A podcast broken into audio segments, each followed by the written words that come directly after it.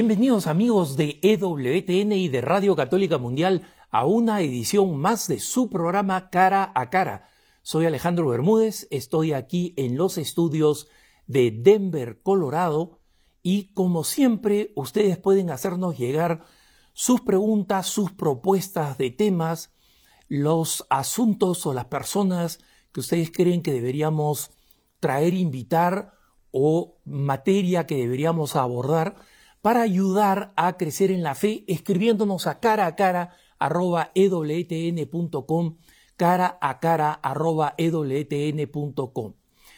Quiero darle la bienvenida a eh, mi amigo y miembro de mi comunidad que reside en Medellín, en Colombia, y que es el fundador y el director del Centro Arete, Humberto del Castillo. Humberto, bienvenido al programa. Alejandro, cordial saludo, muchas gracias por la invitación y un gran saludo también a, todos los amigos de EWTN. Eh, Humberto, tú eres psicólogo y hace 10 años, ya ha cumplido una década, eh, creaste el Centro Arete. ¿no? Háblanos un poco de qué es lo que motivó la creación de este centro, por qué el nombre y algunos de los logros en estos 10 años. Muy bien, Alejandro, muchas gracias. Efectivamente, eh, arete significa virtud, autoposesión, maestría personal, es, una, es la palabra griega. Y lo que nos motivó a organizar este, este Centro de Psicología Católica Arete es eh, partir y buscar eh, una respuesta al, ser humano desde una mirada integral. Es decir, eh, nosotros nos, dimos cuenta que en la psicología contemporánea hay muchas escuelas, muchos abordajes, eh, muchos puntos de vista, pero también nos dimos cuenta que muchas veces se reduce al ser humano. Se reduce pues a una pulsión sexual, se le reduce a una cognición. Entonces nosotros eh, desde el 2008, 2009, y eso se fue acentuando el, el 2011, con algunos amigos psicólogos, con algunos amigos eh, estudiantes de psicología, todos católicos, teníamos esa preocupación de, de, partir de la mirada integral del ser humano, es decir, de la antropología católica, y responder objetivamente al ser humano, es decir, buscar una respuesta en la psicología desde la verdad del, ser humano y desde esa, desde esa mirada integral que es la consideración de que el ser humano es una unidad biopsicoespiritual, ¿no es cierto? Y que eh, el ser humano, eh, estas tres dimensiones están interrelacionadas y, y que es posible hacer una psicología universal, una psicología católica. Entonces, por eso es que le pusimos el nombre arete, porque no, no queríamos dar esa visión de lo patológico o solamente de la salud mental, sino queríamos expresar esa, eso, esa grandeza a la cual está llamado el ser humano, que es a vivir la virtud, la maestría personal, eh, la excelencia, el autodominio, ¿no? Y eh, así es como a mediados del 2011 eh, comenzamos a dar estos primeros pasos para, para lanzar en el 25 de enero del 2012 el Centro ADT. Y gracias a Dios Alejandro hemos ido avanzando con una propuesta que teníamos inclusive antes del Centro ADT, que se llama la psicoterapia de la reconciliación es un, es un abordaje terapéutico propio que parte de la antropología católica y que lo que busca es que la persona se reconcilie, reconciliar sus heridas afectivas, que nosotros en el Centro RT consideramos que es la base de muchos de los problemas psicológicos. Entonces, eh, hoy ya contamos con, con esta psicoterapia de la reconciliación, bueno, seguimos avanzando, seguimos estudiando, eh, ya tenemos varios libros, dos artículos académicos, seguimos estudiando más, porque pensamos que, que esta psicoterapia de la reconciliación puede ayudar a mucha gente y de hecho ya la viene ayudando mucho. Mira, eh, quiero hablar después más ampliamente de los detalles de esta psicoterapia de la reconciliación, porque creo sinceramente que es uno de los, eh, de los aportes más importantes que está haciendo Arete al mundo de habla hispana. ¿no? Eh, pero primero me gustaría que como especialista en el área psicológica y en la psicoterapia, es decir, en la aplicación de la psicología para ayudar a personas específicas, ¿cuál es el riesgo de que una persona, especialmente un católico, vaya a cualquier psicólogo que encontró en la guía telefónica, que encontró en, Internet, y, eh, y no tenga ningún conocimiento o discernimiento de, la, de, qué escuela psicológica proviene esta persona. Sí, eh, yo pienso, digamos, que lo, primero es que un psicólogo que no es católico, pues no tiene los, los valores cristianos, católicos, no tiene la mirada, entonces hay una serie de cosas que, que no va a entender, ¿no? Por ejemplo, nosotros desde el Centro Arete eh, obviamente no, no, no entramos a lo, a lo, religioso, pero entendemos esa dimensión religiosa y entendemos eh, la dimensión espiritual. Cuando un católico viene y me habla de su oración, hay, hay católicos que vienen, digamos, con, con temas, digamos, de, de, posesiones de pronto, ¿no es cierto? De, o, o, de temas que le van sucediendo en su combate espiritual. Entonces, si bien nosotros nos dedicamos a lo psicológico, entendemos desde esa mirada integral. Entonces, yo creo que, digamos, el, el, primer tema es que hay muchos psicólogos que, que, no son católicos que no entienden esta, esta dimensión religiosa y esta dimensión espiritual. Otro tema es que creo yo que lamentablemente algunos psicólogos eh, proyectan, digamos, una visión de pronto parcializada y, negativa frente a la fe frente a la iglesia o frente a la espiritualidad cristiana. Entonces, eh, a, mí me, a mí me parece que eso, a eso le falta ética porque eh, yo, yo conozco algunos psicólogos que en la ciudad de Medellín, donde yo vivo, que no son católicos practicantes, pero que desde su ética profesional, ¿no es cierto?, pueden atender personas, ¿no? Y eso, eso es muy, muy importante también, Alejandro. Eh, en lo, en lo que tú preguntas, porque yo creo que si un psicólogo tiene, tiene una ética, un conocimiento, él desde esa ética puede saber a qué temas se mete, qué temas maneja, y que muchas veces no tiene por qué eh, entrar al tema de la fe, eh, de la vida cristiana, etc. Entonces, eh, me parece que la, la, recomendación fundamental es que la, persona como tú decías en tu pregunta, indague eh, quién es el profesional, cuál es su ética, cuáles son los logros que ha tenido, cuál es su enfoque, porque definitivamente hay enfoques que están probados, ¿no es cierto?, que desde la, desde la evidencia, que tienen artículos, entonces, este, porque, digamos, el, el, el psicólogo no solamente es para escuchar, obviamente el psicólogo clínico escucha y tiene que escuchar mucho, pero yo pienso que el psicólogo clínico lo que tiene que buscar es que la persona mejore, cambie. Exacto. Y, digamos, eh, desde, esa búsqueda de que la persona mejore, cambie, hay una serie de técnicas, de herramientas que están probadas, de, protocolos que, que, funcionan ¿no? y que la psicología clínica con el paso de los años eh, va buscando que, que haya esa, esa evidencia, ¿no? Entonces eso me parece importante. Mira, eh, Humberto, te hacía esta pregunta eh, no por una razón hipotética, digo, también sé que es, digamos, puede, suceder, pero específicamente yo me encontré una mamá hispana católica muy dedicada a, su hija, ella es viuda, su hija es adolescente, eh, obviamente la ausencia del papá hacía pues que esta niña al entrar en la adolescencia tuviera obviamente los, los, problemas naturales de la adolescencia tal vez agudizados, y acá yo especulo porque no soy psicólogo, pero tal vez agudizados por el, el hecho de la ausencia del papá, ¿no?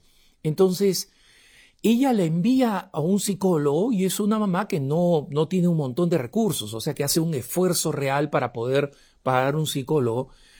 Y eh, después de la primera sesión, ¿no? Eh, la, la, chica regresa diciéndole que la psicóloga, eh, una, una, una, ama, la psicóloga, le había dicho que por qué ella no había tenido relaciones sexuales a sus 17 años, ¿no?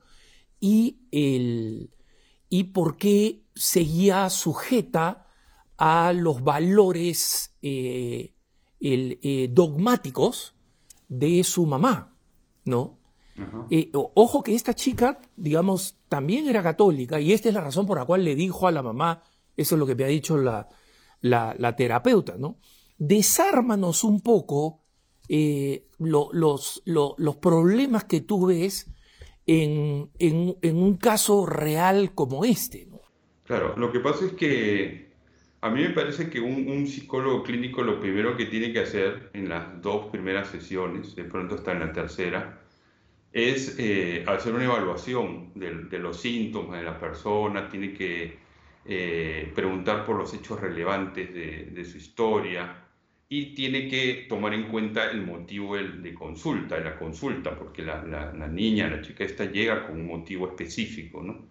Eh, dice, bueno, doctor, estoy deprimido, tengo un ataque de pánico, o siento que tengo una dependencia emocional, o vengo por una ruptura sentimental porque el novio me dejó después de cinco años, qué sé yo, siempre hay motivo de consulta. Entonces, a mí me parece que, que el psicólogo primero tiene que escuchar, ¿no es cierto?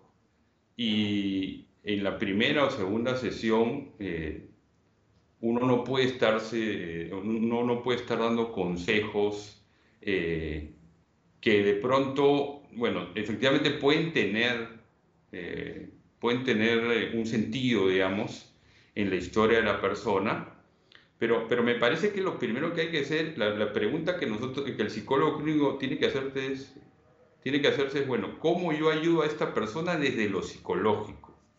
¿no? Entonces, eh, es obvio que una niña a los 17 años que no ha tenido relaciones sexuales, bueno, ahora hay muchas, muchas chicas, muchos muchachos que empiezan a tener relaciones sexuales desde muy jóvenes, pero eso, eso, que una chica no haya tenido relaciones sexuales pues a los 17 años, ¿por qué le tiene que llamar la atención, no?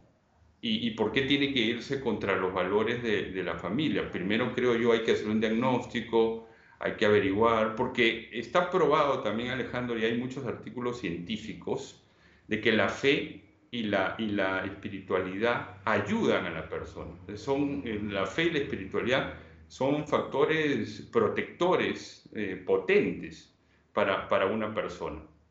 Entonces, eh, a mí me parece, digamos, que, que, uno se tiene que centrar en la hipótesis diagnóstica, en decir, bueno, ¿ya qué tiene esta chica?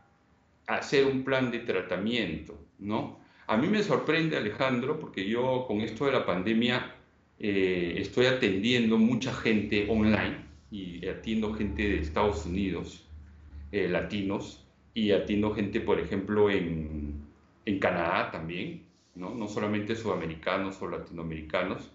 Y me llama la atención, efectivamente, eh, cómo en, estos países eh, hay muchos psicólogos que no se centran en el, en, el, en el, tratamiento, en utilizar herramientas terapéuticas para ayudar a la persona, ¿no?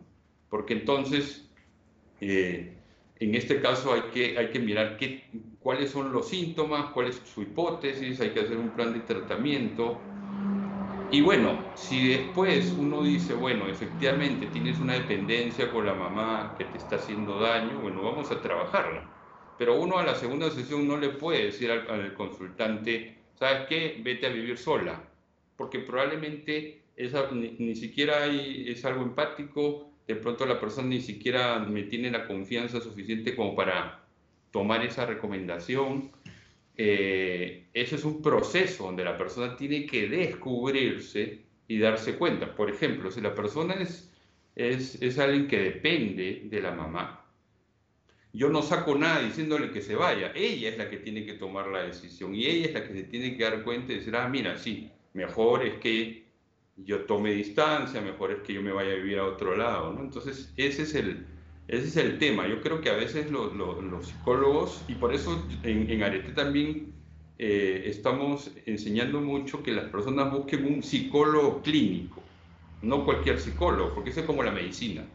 ¿no? Entonces, el psicólogo clínico es el especialista, ¿no es cierto?, en ver qué problemas psicológicos o trastornos tiene la persona. Y para eso se estudia una especialización, una maestría, hay muchos diplomados, hay muchas especializaciones, ¿no? Entonces, no todos los psicólogos tienen esa, esos conocimientos y esa experticia, porque uno permanentemente tiene que estar eh, actualizándose. ¿no? Entonces hay que buscar un psicólogo clínico que tenga esa, esa experiencia. Y es más, dentro de los clínicos, eh, no todos los psicólogos somos expertos en todos los problemas psicológicos. ¿no? O sea, yo, por ejemplo, me estoy especializando en temas de afectividad, dependencia emocional, adicciones sexuales. Obviamente hay cosas básicas como una depresión, una ansiedad que cualquier psicólogo clínico lo puede manejar, pero hay problemas eh, diferentes que cada uno se va especializando. Em, en el caso de esta señora que te contaba, eh, eh, Humberto, y es para no dejar a los, este, a los televidentes o a los radioescuchas ¿Y qué pasó con la, con la señora? Cuando esta señora eh, se encontró conmigo en un evento, en un evento de EWTN que se realizó acá en Denver, eh, gracias a Dios, acá en Denver, eh, en Colorado, en el estado de Colorado, donde yo vivo, hay una asociación de, psicólogos católicos, ¿no? Pero esa no es la, realidad en todos lados. Y por eso me parece que es muy valiosa tu, recomendación de, eh, en todo caso, hay que buscar a un psicólogo clínico, que es un buen criterio por dónde comenzar, eh, por lo menos para asegurarse que no va a haber una incompatibilidad con los, los valores de la familia, especialmente los católicos, que son los que nos, nos ven y nos escuchan. Eh, entrando un poquito al, tema de tus especializaciones, eh, Humberto, eh, háblanos de por qué el término de reconciliación, que nosotros sabemos que significa muchas cosas, desde el sacramento ¿no? de la confesión al interior de la iglesia, hasta el encuentro entre naciones para poner fin a la guerra, ¿por qué este concepto de reconciliación es un concepto eh, importante y central en el trabajo de Arete. Explícanos esa dimensión eh, psicológica del concepto de reconciliación.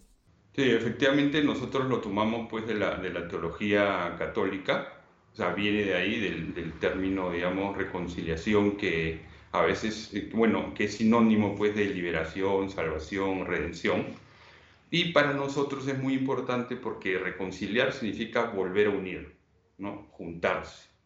Entonces nosotros consideramos que el hombre está fragmentado, está dividido.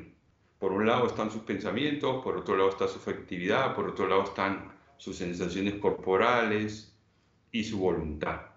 Entonces nosotros eh, nos planteamos eh, el horizonte de buscar que la persona se reconcilie consigo mismo, que busque la reconciliación personal, es decir, que junte esas partes, que se vuelva a integrar, ¿no es cierto?, que se entienda a sí mismo. Porque también, Alejandro, hay una división, que por un lado está lo espiritual, por otro lado eh, está lo psicológico, por otro lado está lo físico. El otro día yo empecé a dar unas clases en un seminario aquí en la ciudad y yo siempre, siempre empiezo mi la primera sesión con antropología católica básica.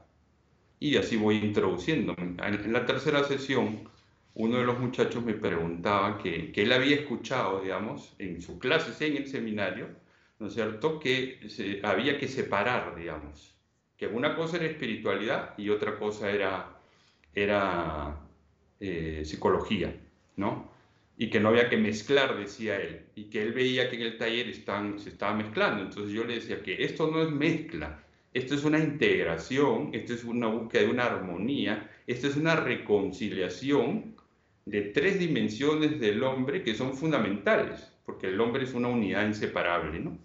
Entonces, eso es lo que nosotros buscamos, que el hombre eh, se una porque el, hombre está fracturado y, está roto, y además porque buscamos que el hombre eh, avance en ese camino de reconciliación, eh, porque muchas veces tiene una serie de heridas afectivas, ¿no es cierto?, que impiden que tenga una vida sana, una vida virtuosa, y que incluso impiden que se relacione con Dios, ¿no? Estas heridas eh, afectivas, que en algunos casos también pueden ser heridas espirituales, ¿no? pero nosotros acentuamos lo psicológico, muchas veces son un obstáculo, una barrera para que el hombre sea feliz. Entonces, en el tercer momento de la psicoterapia de la reconciliación, nosotros buscamos sanar esas heridas afectivas, situaciones adversas o traumas, porque, por ejemplo, el otro día estaba leyendo Alejandro que eh, un artículo de investigación sobre el trastorno de personalidad límite, ¿no? que el 87% de las personas que habían sido evaluadas en este, en este estudio, eh, todos, el 87% presentaban eh, traumas en el desarrollo infantil. ¿no? Entonces, que eso era como la, la, la causa fundamental de una personalidad límite, por ejemplo. ¿no? Claro, cuando uno va a sanar las heridas afectivas, a trabajar el trauma, las situaciones adversas, uno ve que, que eso no es tan fácil ni es tan sencillo. Porque la persona se disocia, se bloquea, qué sé yo. Pero yo creo que nosotros como católicos eh, estamos invitados, que creemos en la sanación, porque finalmente el que sana es Dios, por su gracia y por su espíritu, a través de la psicoterapia, obviamente, y de otros medios más. Nosotros creemos como católicos que podemos invitar a la persona a sanar, no solamente a controlar, aunque creemos que muchas veces hay que controlar, o sea, hay que encauzar, hay que, hay que encaminar, ¿no? Pero hay que buscar esa, esa sanación. A veces no se puede, pero hay que intentarlo y ahí hay distintas terapias que, que están surgiendo que justamente buscan no solamente el controlar desde lo racional, ¿no? desde lo conductual, sino ir a sanar esa, esa herida afectiva. Entonces, por eso también creemos en la, en la reconciliación, porque la reconciliación para nosotros significa volver a unir, integrar, juntar, recoger, ¿no? Eso es, es un término muy rico. Y además porque partiendo de la reconciliación personal, o sea, de la reconciliación conmigo mismo, ¿no es cierto? Eso me lleva a la reconciliación con los demás.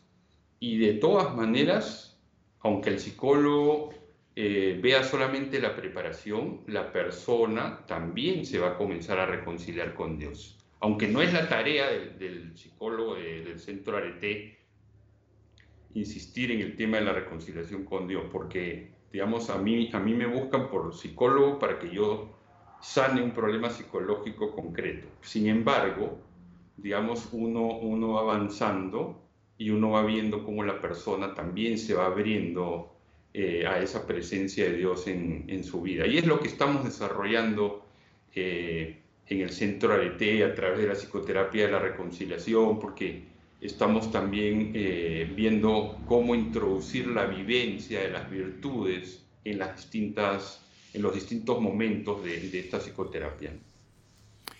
Estamos con Humberto del Castillo desde Medellín, Colombia él es fundador y director del Centro de Psicología Arete.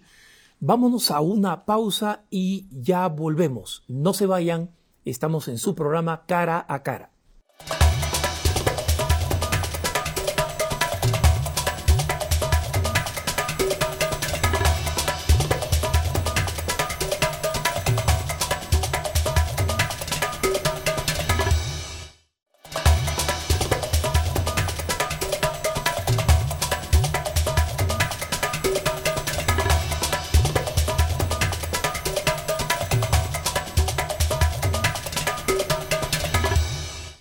Estamos de vuelta en su programa Cara a Cara. Soy Alejandro Bermúdez y estoy desde aquí, desde Denver, Colorado, conversando con mi amigo Humberto del Castillo. Él es fundador y director del Centro de Psicología Arete. Eh, Humberto, mm, tú nos has explicado el, tema de la reconciliación desde el punto de vista de la psicología y creo que es bastante, bastante claro cómo eh, el hombre está llamado a ser integrado, eh, eh, nace integrado, sus dimensiones están juntas y como tú decías, no mezcladas, pero integradas, cada una en su lugar. Y este proceso de, integración es importante para la vida de todas las personas, pero supongo que en, el, en este tiempo de la pandemia eh, han habido eh, eh, problemas muy específicos, ¿no? cuéntanos un poco el, el, tipo de problemas que tú has visto producidos durante la pandemia y el tipo de aproximación que has propuesto para eh, manejar estos problemas. Sí, mira Alejandro, yo creo que lo, más común ha sido el, pánico, la, ansiedad generalizada, porque muchísima gente eh, comenzó a tener miedo de estar encerrados, muchísima gente tenía miedo de perder el trabajo, de contagiarse, de que sus seres queridos pues fallezcan, ¿no? Entonces yo creo que eh, crisis de pánico muchísimo, ansiedad eh, y luego también bastante depresión, ¿no? Si bien es cierto que las estadísticas ya hablaban, digamos, de, que en el mundo, digamos, lo más común es la depresión y luego la, la ansiedad generalizada, yo creo que, las estadísticas en la pandemia, eso se dispararon. ¿no? Eso se disparó. Se disparó también la violencia intrafamiliar, porque no estamos acostumbrados a estar pues 24/7, como se dice eh, coloquialmente, ¿no? Estamos acostumbrados a vernos dos, tres horas al día y a salir. A mucha gente le, le, afectó y, comenzaron a discutir. Eh, también eh, en su momento revisé unas estadísticas de cómo el tema de las adicciones sexuales también se, dispararon, mucha gente, muchos varones eh, se, fueron aficionando, digamos, a, sacar al perrito, digamos, a, hacer sus necesidades, ¿no es cierto? Y ahí aprovechaban, digamos, para, para, para entrar, digamos, a, estas páginas, digamos, de, pornografía, de, que promueven el tema de la adicción sexual, etcétera, ¿no? Y eso, eso llamaba la atención porque las estadísticas hablaban, decían, cómo si la gente está encerrada, digamos, eh, eh, hay gente que está teniendo acceso, digamos, a estos, a estos lugares físicos, etcétera, Entonces, eh, nosotros en, el Centro ART, desde la psicoterapia de la reconciliación, lo primero que hacemos es una evaluación de la persona y definir cuáles son los síntomas con los que llega, y hacer una hipótesis diagnóstica y comenzamos a intervenir, Alejandro, en esos síntomas. Es decir, si la persona viene con depresión, si la persona viene con pánico, comenzamos a intervenir, a trabajar para reducir esos síntomas. Por ejemplo, a veces me llegan a mí eh, personas que tienen una ruptura sentimental, que están haciendo el duelo, como decimos, ¿no? Eh, pero ¿qué, ¿qué pasa? Que la persona está deprimida o está muy ansiosa. O de pronto eh, todavía no ha, no ha decidido, digamos, dejar definitivamente, ¿no? Todo eso hay que averiguar. Entonces, si yo comienzo a hacer ese, ese camino de duelo, ese camino de reconciliación de esa herida afectiva que ha surgido, digamos, por esa ruptura sentimental, sin eh, estabilizar a la persona, probablemente el proceso se detenga en algún momento porque está deprimida porque está muy ansioso. Entonces, primero, estabilizar el estado de ánimo. Yo siempre le digo a mis consultantes que el estado de ánimo es como, lo primero que se ve como un iceberg, como una montaña en la, punta, digamos, de la montaña, en la cima. Ahí está el estado de ánimo, eso es lo que se ve y eso es lo primero que se afecta, Entonces, por eso es que es fundamental, Alejandro, que la persona estabilice su estado de ánimo. Eso, es, eso es. Entonces, ese es el ABC, actividad física, respiración, relajación progresiva, programación de actividades, etc.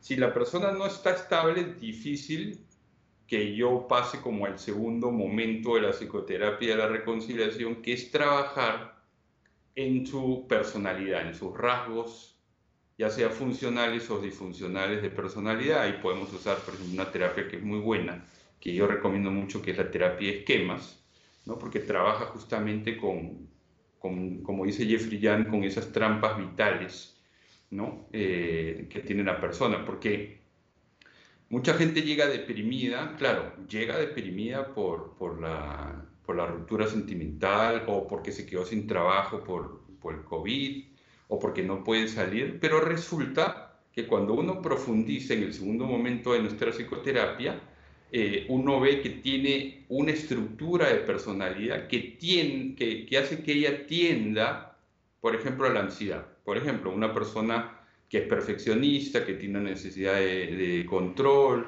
una persona que tiene un esquema de grandiosidad, va a tender a la ansiedad, o una persona que es más bien eh, dependiente o que tiene un esquema de abandono con su padre, por ejemplo, muchas veces no, no, es, no es raro que, que, eso lo lleve a la depresión.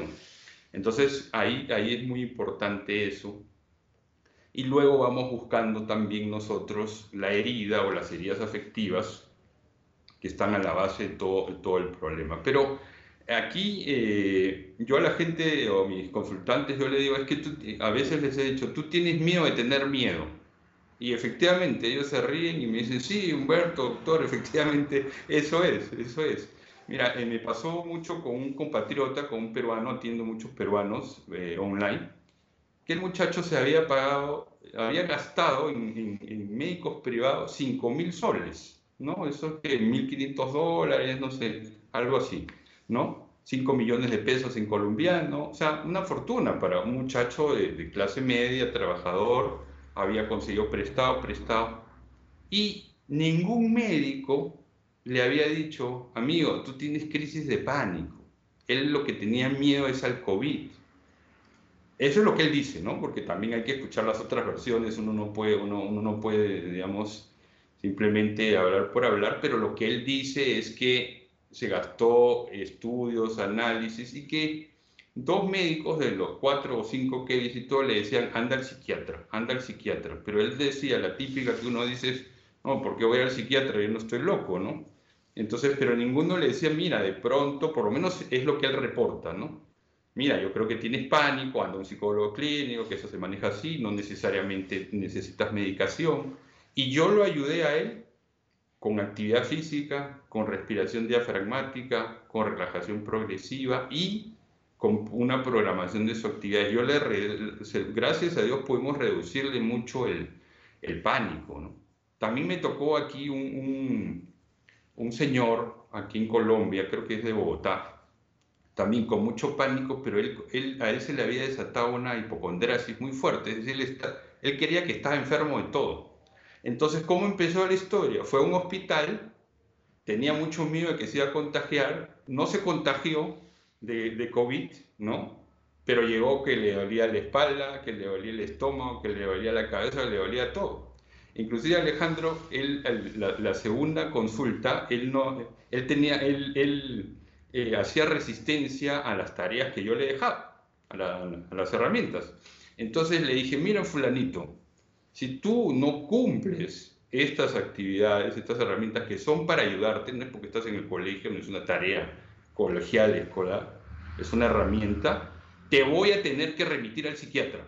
Ah, no, no, no, doctor, no se preocupe. Y comenzó a cumplir con las, con las herramientas. ¿Por qué? Porque él no quería esa etiqueta, pero digamos, yo simplemente lo usé como un recurso pero también diciéndole, bueno, entonces te medico, pues, o sea, te mando a que te mediquen y...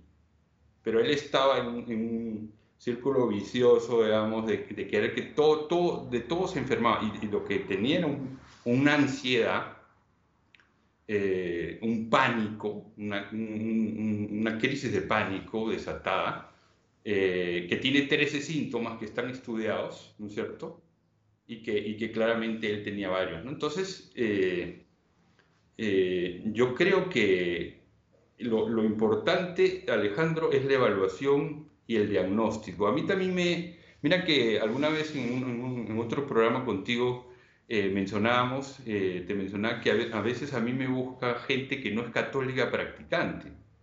¿no? Que no que, pero porque ellos creen en los valores de nosotros, en, nuestra ética, ¿no? Entonces ellos, y a veces yo no hago terapia de pareja, en el centro de ART tenemos un especialista en eso, a veces he, realizado algunas terapias porque me han pedido el, el favor, que quieren hablar, entonces me llama la atención, o cuando llaman a preguntar al centro de té, porque dicen, no, queremos ir, queremos que sea católico porque ya nos ha pasado que a la primera sesión nos dicen que nos divorciemos, ¿no? Entonces, claro, es, es gente que de pronto no cree en la familia, en el matrimonio, en una relación estable y, y, también estoy sorprendido como, ayer hablaba con, con una, con una persona en, en, Estados Unidos que me decía, sí, porque mi psicólogo me ha dicho que mi esposo es antisocial. O el otro día me llegó un consultante y dice, mira Humberto, yo llego porque mi esposa, que es psicóloga, pero que no ejerce, dice que yo soy narcisista. Entonces yo a los dos le he dicho, ojo que esos son rótulos muy pesados y yo no los admito.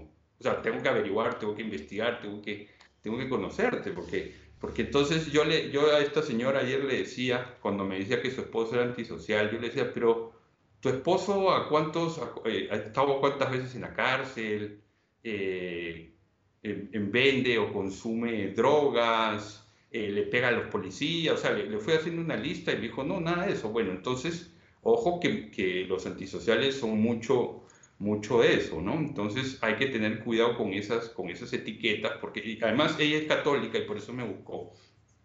Yo le decía, fulanita, tú eres católica como yo, tú crees en la sanación, tú crees que Dios puede sanar a tu esposo, entonces ¿por qué no confiamos en el, en el proceso? Porque yo le dije lo que íbamos a hacer, pero obviamente yo no soy Jesucristo y no puedo asegurar pues que, que no, no, no, no milagro, ¿no es cierto? Pero, pero digamos, yo le decía, si tú crees en la sanación, que es de Dios, ¿por qué no querer que tu esposo pueda, pueda, pueda sanar? ¿no?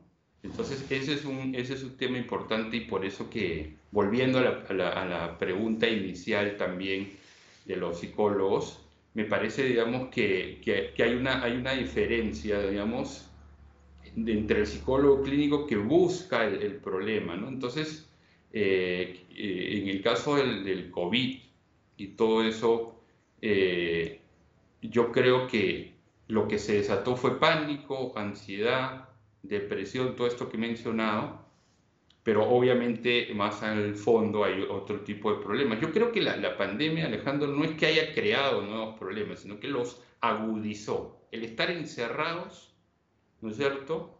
Se, se, mucha gente no sabía cómo manejar eso y a mucha gente lo comenzó a afectar, entonces se agudizaron, ¿no? Se, se, sí, esa, esa, es como la palabra que encuentro en este momento para, para expresar, digamos, cómo, cómo y, mucha gente que hacía resistencia para, para, para una consulta online, virtual, eh, no le tocó otra, ¿no?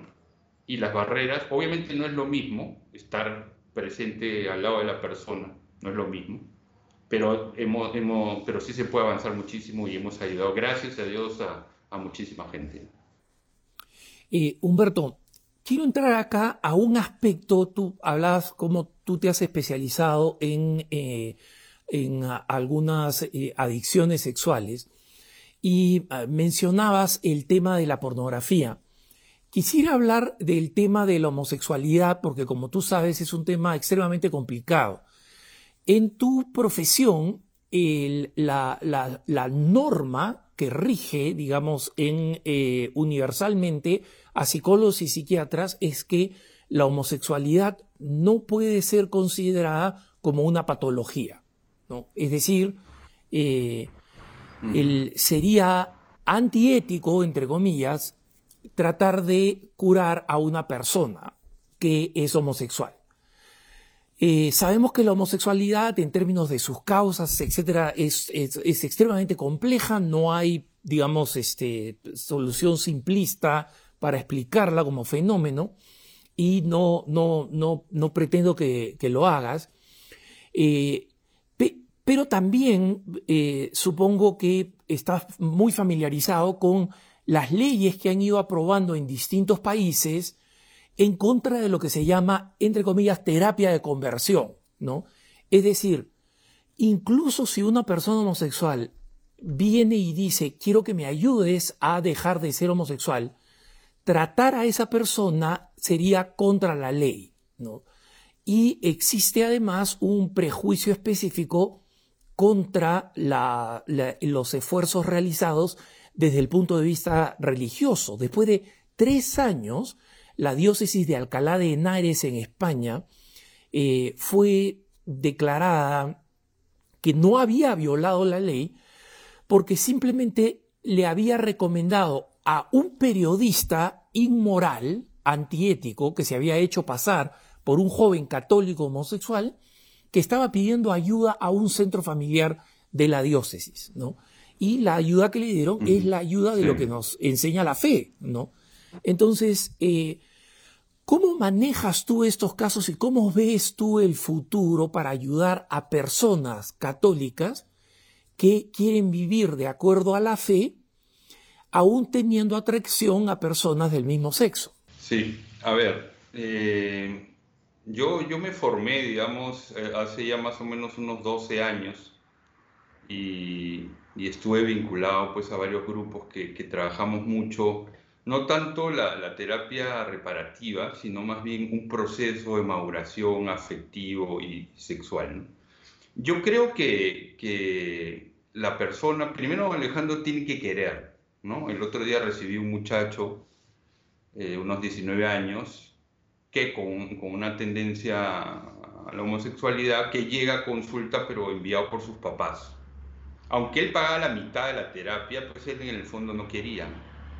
Entonces, eh, avanzar en cualquier proceso de reconciliación, de, de sanación o como de madurez afectiva es, complejo, ¿no? No, no, se va a lograr. Entonces, lo, lo, primero es mirar si que la persona realmente quiere. Los católicos practicantes muchas veces quieren entonces, a mí me parece que es un problema de, heridas afectivas, Alejandro. Yo creo que eh, yo podría decir que en el 100% de casos que yo conozco, y lo digo así 100%, eh, y no son pocos los que han llegado a mi consulta, eh, es un tema de traumas, de heridas afectivas, donde la atracción por el mismo sexo, según lo que yo he estudiado es muchas veces un síntoma, un síntoma, o podría ser también eh, una estrategia de evitación, de compensación, etcétera, etcétera.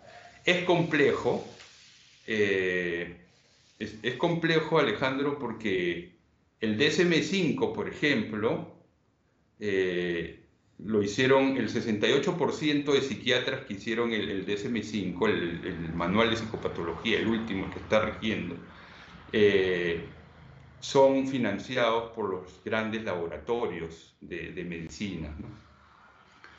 La homosexualidad, eh, muchos sabemos que se, eliminó del DSM-3 el año 82 con una votación en la que ni siquiera estaban presentes los, psiquiatras ahí. ¿no?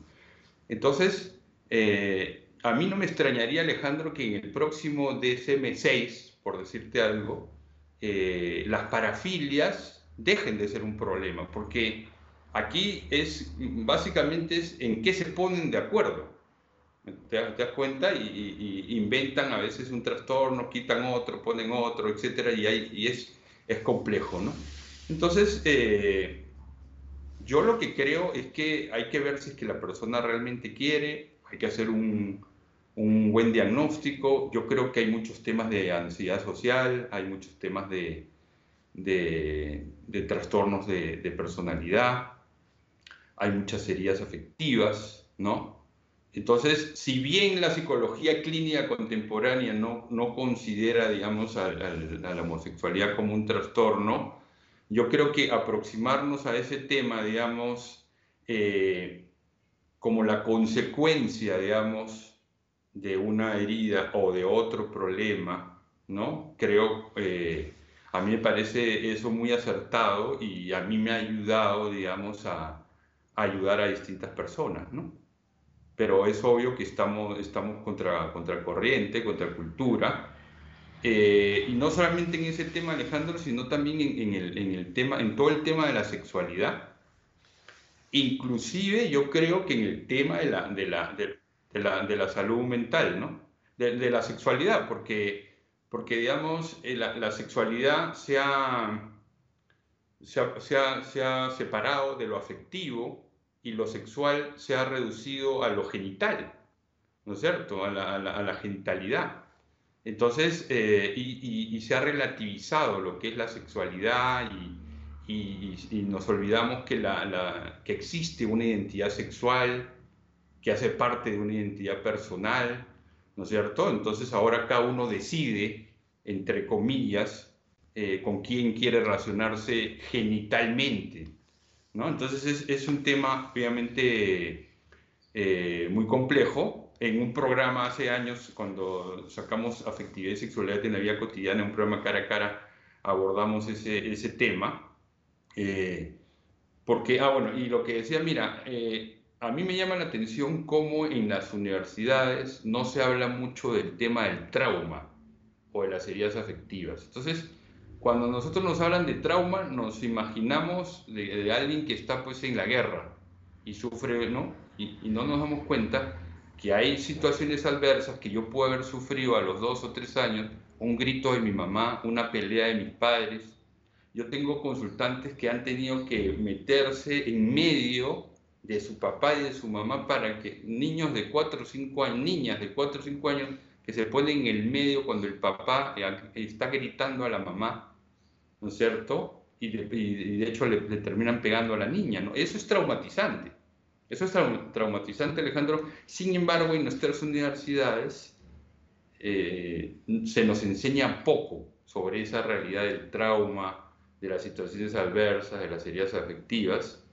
Y yo creo que ese es un tema capital para la psicología contemporánea porque ahí encontramos muchas causas de, los problemas, ¿no? Y, y, en temas como el que estamos hablando, digamos, de adicciones sexuales, eh, atracción por el mismo sexo, hay traumas en el desarrollo. ¿no? Para empezar, la APA todavía no ha querido aprobar el, el, trastorno ¿no? de, trauma en el desarrollo. Está, está, es un, eh, está, está en estudio, pero en el, en el, DSM, en el DSM-5 no, no fue aprobado. Entonces yo creo que ahí hay también eh, muchas cosas políticas y económicas que, que evitan que muchas de estas cosas avancen. ¿no? ¿Por qué se mantuvo el trastorno disfórico sexual. Yo creo que básicamente, Alejandro, lo voy a decir claramente, por un tema de, dinero, porque ese, ese trastorno le da, le da dinero a todo el mundo.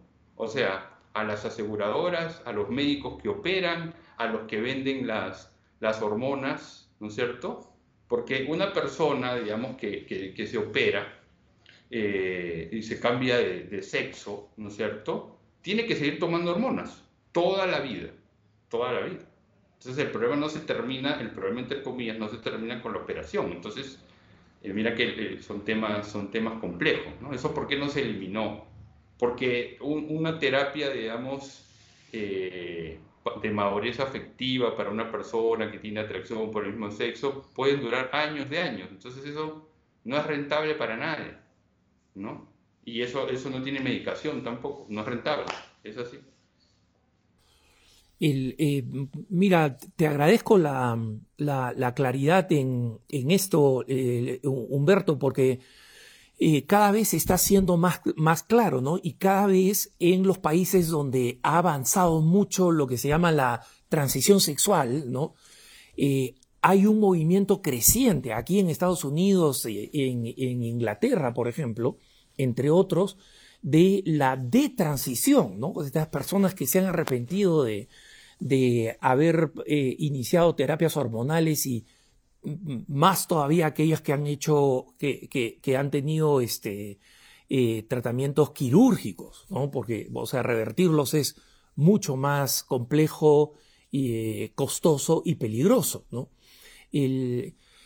mira, en, en, los últimos tres minutos que nos quedan, Humberto, ¿qué recomendación darías tú especialmente a las personas, a los católicos especialmente, que estamos en este proceso de salir de la pandemia, Dios mediante, ¿no? Y cómo, eh, qué, principios mínimos, digamos, podemos, deberíamos tener en cuenta para comenzar a restaurar una vida psicológicamente sana. Sí, mira Alejandro, yo creo que empezando por lo físico, es muy importante la, actividad física, que ese es el ABC, todo el mundo lo recomienda, pero yo lo, miro desde que eh, uno, los ejercicios llamados cardiovasculares impactan en tu estado de ánimo, porque genera serotonina, dopamina y cortisol, regulan cortisol, que es llamada la hormona, digamos, de, de la ansiedad.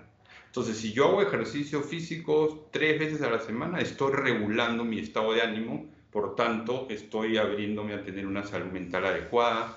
Creo que para el estado de ánimo también es muy importante la, respiración diafragmática y la, relajación progresiva. Eso, eso es muy importante. Por otro lado, también ya como una segunda recomendación, me parece que hay que aprender a contactarnos con nuestras emociones, con nuestros sentimientos creo que muchas veces se nos ha enseñado a razonar, a razonar, a razonar, y obviamente eso es importante también, pero creo que a veces no sabemos entender que nuestras emociones no son malas, sino que las emociones son adaptativas, son neutras, y la, la emoción está expresando algo. Es decir, si yo en este momento estoy ansioso, tengo que aprender a contactarme con esa ansiedad y preguntarme, bueno, ¿qué es lo que eh, por qué se está generando una ira, una ansiedad, una tristeza, de qué me está hablando, ¿no? Eh, eso, eso es muy importante, el, trabajar con, con, las emociones. Y luego un trabajo más profundo, a mí me parece que hay que hacer un trabajo en, heridas afectivas. En el centro ART pues tenemos abundante material, ahí pueden, pueden buscarnos en las redes, en nuestra página web. Eh, tenemos dos libros que hablan del tema de las heridas afectivas. Eh, yo creo que es importante, porque si yo no sano mis heridas afectivas, probablemente me deprima, probablemente me dé una crisis de pánico, o en la, en, la base de muchos problemas de personalidad hay heridas afectivas. Por eso que esta señora que yo contaba, que contaba antes, yo le decía, mira, si tú dices que tu esposa es narcisista y ya has ido a cuatro psicólogos, yo lo único que veo es tratar de llegar a sus heridas, a ver si por ahí lo ayudamos. ¿no? Porque, porque yo le decía, por definición, una personalidad narcisista no se cura. O sea, así te dice la, psicología contemporánea. Entonces yo les recomiendo eso, ¿no? Eh, mucha, mucho trabajo en el estado de ánimo, con lo que ya señalé, contacto con, con el tema de las emociones y de, de, la afectividad, los sentimientos, buscar esa madurez afectiva, ¿no? Y, y luego el, el, trabajo en heridas afectivas, ¿no? Eso es lo que puedo decir así de una manera resumida para los que nos están viendo y escuchando en este momento. Humberto, eh, a lo largo del programa para nuestros televidentes han, podido ver cómo contactar con Arete, eh, con el centro Arete. Para los que nos están escuchando por radio y no han podido ver la información, ¿podrías eh, decirnos cuál es la forma más fácil de contactar con Arete y con tu trabajo? Sí, mira, yo creo que si, entran, digamos, a cualquier buscador de internet, ponen Centro de Psicología Arete, Centro de Psicología Arete, o centroarete.org, ¿no? Centroarete, porque no lleva tilde por internet, centroarete.org. Yo también tengo una página web personal, si ustedes buscan Humberto del Castillo Drago, me van a, me van a encontrar Humberto del Castillo Drago, Centro de Psicología Arete, eh, estamos, eh, se nos encuentra fácilmente ya sea en las redes sociales o en, o en la web también. Humberto, muchas gracias por tu tiempo y mm, eh, enhorabuena por estos 10 años, ya comenzando el, undécimo de trabajo. realmente espero, y con muchos católicos, que tengan mucho éxito, que su habilidad de poder atender a personas se multiplique porque es una necesidad urgente, especialmente cuando estamos viendo la manera con la, como, se está eh, manipulando y distorsionando eh, muchas de las disciplinas psicológicas, médicas, etcétera, eh, sometidas a ideologías y no a la realidad. Así que, de nuevo, enhorabuena y muchas bendiciones por delante. yo por mi parte, hermanos, me despido de ustedes. Como saben, pueden, como siempre, escribirnos a nuestro correo electrónico cara a cara arroba ewtn.com, cara a cara arroba ewtn.com. Los dejo en compañía de la mejor programación católica EWTN y Radio Católica Mundial. No se olviden de rezar por, por mí y que el Señor los bendiga. Hasta la próxima.